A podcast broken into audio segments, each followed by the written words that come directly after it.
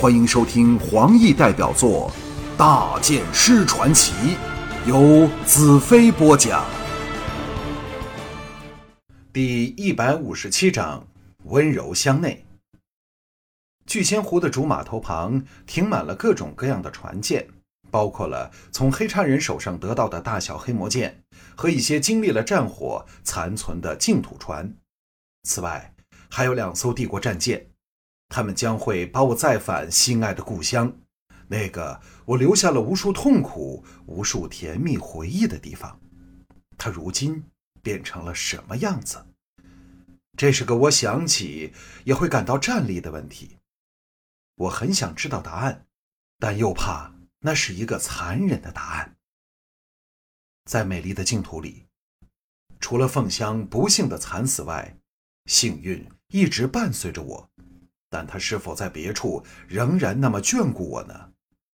我或者已经拥有了在某些时刻预知未来的能力，但大多数时间我仍是个在黑暗中摸索的瞎子。例如，我很想知道华倩的近况，她是否也像尼雅般怀了我的孩子。但抱歉的是，本大剑师是一无所知，没有人知道能预知将来是否能改变将来。能预知将来是否从此便没有了期待这回事？不，绝不。假设我知道华倩仍是安然无恙，我渴望再见她，再把她搂进怀中，去清怜蜜爱的期待，便不但不会有半点减退，还会更加集中，更加炙热，因为我再也不用分神去担心厄运降临的可能性。到了要回帝国的这一刻。我才忽然醒悟到，自己其实是深爱着这以为一直得不到我兰特真爱的美女。因为自离开她后，无论在和彩柔缠绵于荒漠的小帐内，又或搂着红月的小蛮腰往天梦河策马驰去的一刻，我都没有忘记她。对她的思念已变成了一种钻心的痛楚。通过大窗。我呆看着晨光笼罩下的聚仙大湖，美丽的大湖啊，你真是尽得仙法的诱惑。彩柔赤裸的娇躯从背后贴上来，纤手环抱着我的腰，再用力一紧，让我深切感受到她对我的热恋。我微笑道：“人的最终目的是否就是要成为神仙？否则也不用跪拜他们。”蔡柔长老，能否对你的小学徒指点一二？彩柔在我肩头狠狠咬了一口，悠悠一叹道：“兰特，我真不舍得放你走。”我一呆道：“这是你第一次叫我兰特，我这小学徒是否因不及格被长老你降了级呢？”彩柔用她动人心魄的胴体，用力摩擦着我背部的每一寸地方。狠狠道：“兰特，兰特，兰特！现在我喜欢说什么就是什么。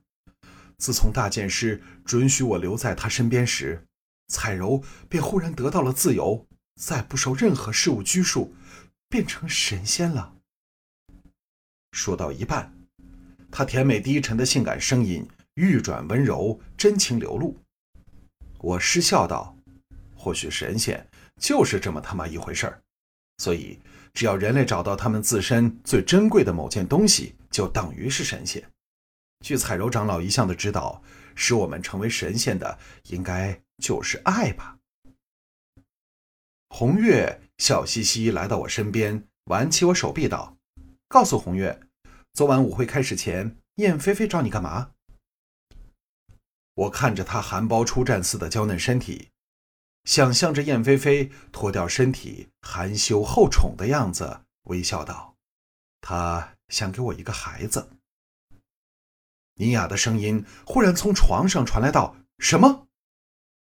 我搂着彩柔和红月回到床边，看着仍拥被高卧的尼雅和龙姨，郑容向各女道：“坦白告诉我，你们有谁收过像真乌案那类的珍贵事物？”尼亚娇嗔一声，一拳打在我坚实的腹肌上，吓得蜷缩床侧的大黑也惊愕地抬起头看着我们。我扮作痛苦万状，跪在床边求饶道：“女公爵，请饶小剑师一命。”众女顿时笑得前仰后合。红月鼓掌道：“无敌大剑师终于失去了长胜的资格。”见我罕有的装模作样，这小妮子哪会放过起哄的机会？我苦着脸道：“当然，两个打一个，我哪是对手？”尼娅横了我一眼道：“两个爱你一个。”又不见你感觉得到。龙姨搂着尼亚道：“大剑师还没走，你已经变成个深闺怨妇了。”彩柔认真的道：“怀了孕的女人是很情绪化的。”我揉着肚皮站起来，淡淡道：“怪不得本小剑师被打了。”众女笑得弯腰捧腹，我心中泛起即将离别的情绪，一阵黯然，轻轻道。起来穿衣服吧，我们登船的时间到了。我不往码头时，在大剑司的率领下，净土在聚仙湖的祭司和将领们全迎了上来，只缺了花云和灵智。大湖旁是密密麻麻的净土军民起来送别。我的眼光由那两艘帝国船舰扬起的风帆移回来，看着站在我面前的大祭司。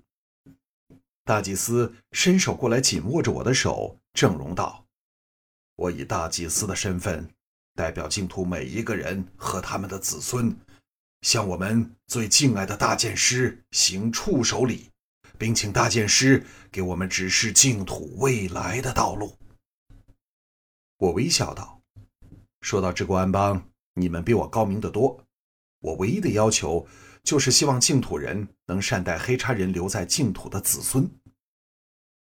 大祭司肯定的道：“大剑师，请放心，净土人已从大剑师处学会了宽恕敌人，仇恨只会越缠越深，只有爱才能带来和平。”说完，松开我的手，转向众将道：“你们都听到了大剑师的指示和我的回应吗？”众将轰然应诺。远在两岸旁的欢送人群当然不知我们的对答，但也不甘后人的呼叫起来。海潮般的声浪的确使人情绪激荡。我看望蓝天白云，一阵感触。净土从苦难里被解放出来，但这种和平只是一个短暂的表象。只要乌地存在一天。就没有真正的和平。站在左侧的龙腾皱眉道：“黑茶人虽被赶走了，但事情还未完结。大剑师怎可不说清楚净土人以后应该怎么做呢？”红石接口道：“别忘了，你是我们的圣剑骑士，你的话能给我们带来好运呐。”尼亚在我身后悠悠道：“何况大剑师你老人家。”还有预知未来的能力呢。我想起他肚中怀着我的宝贝女儿，苦笑一声道：“圣剑已经断了，我这骑士早被解雇了。说到预知未来，我比不上我的知己前辈天眼呐。”红晶出乎所有人意料之外的大喝一声，打断了我的话，以前所未有的认真神情道：“若大剑师还不明白我们净土人的心意。”请你亲口说出，不再把我红晶当朋友。我心中一阵感动，装作责怪的瞪了他一眼，目光缓缓扫过众人。当来到燕飞飞的俏脸时，微微一笑，道：“菲菲，告诉我，你们能否在重建净土的同时扩军备战呢？”燕飞飞的俏脸忽然红了起来，但语气却非常坚定的说。只要是大剑师说的话，净土人一定能做到。对我来说，没有比女性的娇美羞态更赏心悦目的东西了。我的眼光移回大剑师处，喝道：“好，就是这句话。当我再回来时，便是远征乌国的时刻。”众人静了一静，才爆出震天的欢叫声。瞬时间，远近的人齐声欢呼。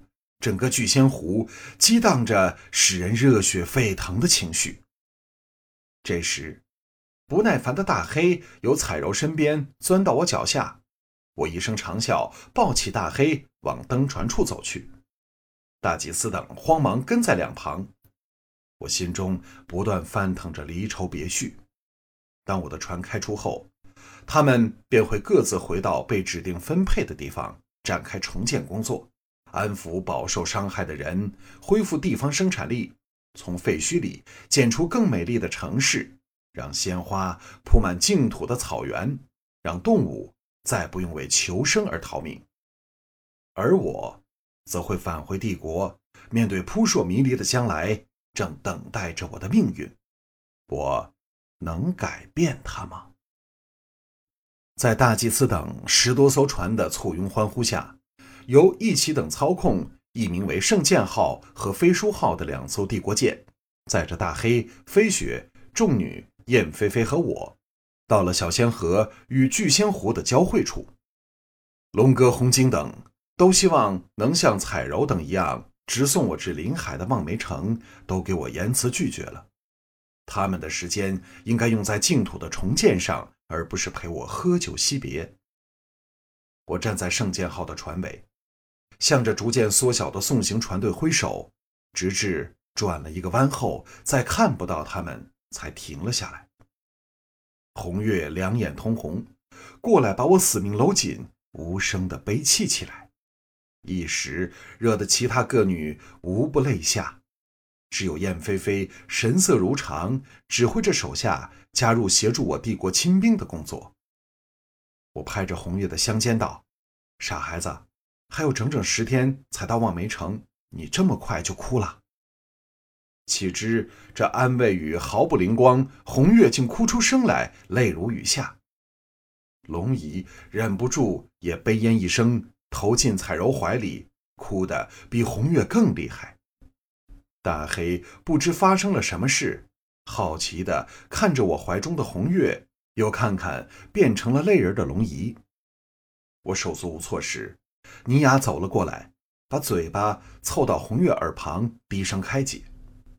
我叹了一口气，拦腰抱起红月，走到船尾处的大剑师座，坐了上去，道：“如果你们不想从这里一直站到望海城，请坐下吧。”众女纷纷在两旁为他们预设的椅子坐下。龙姨离开了彩柔的怀抱，垂着头坐在她身旁。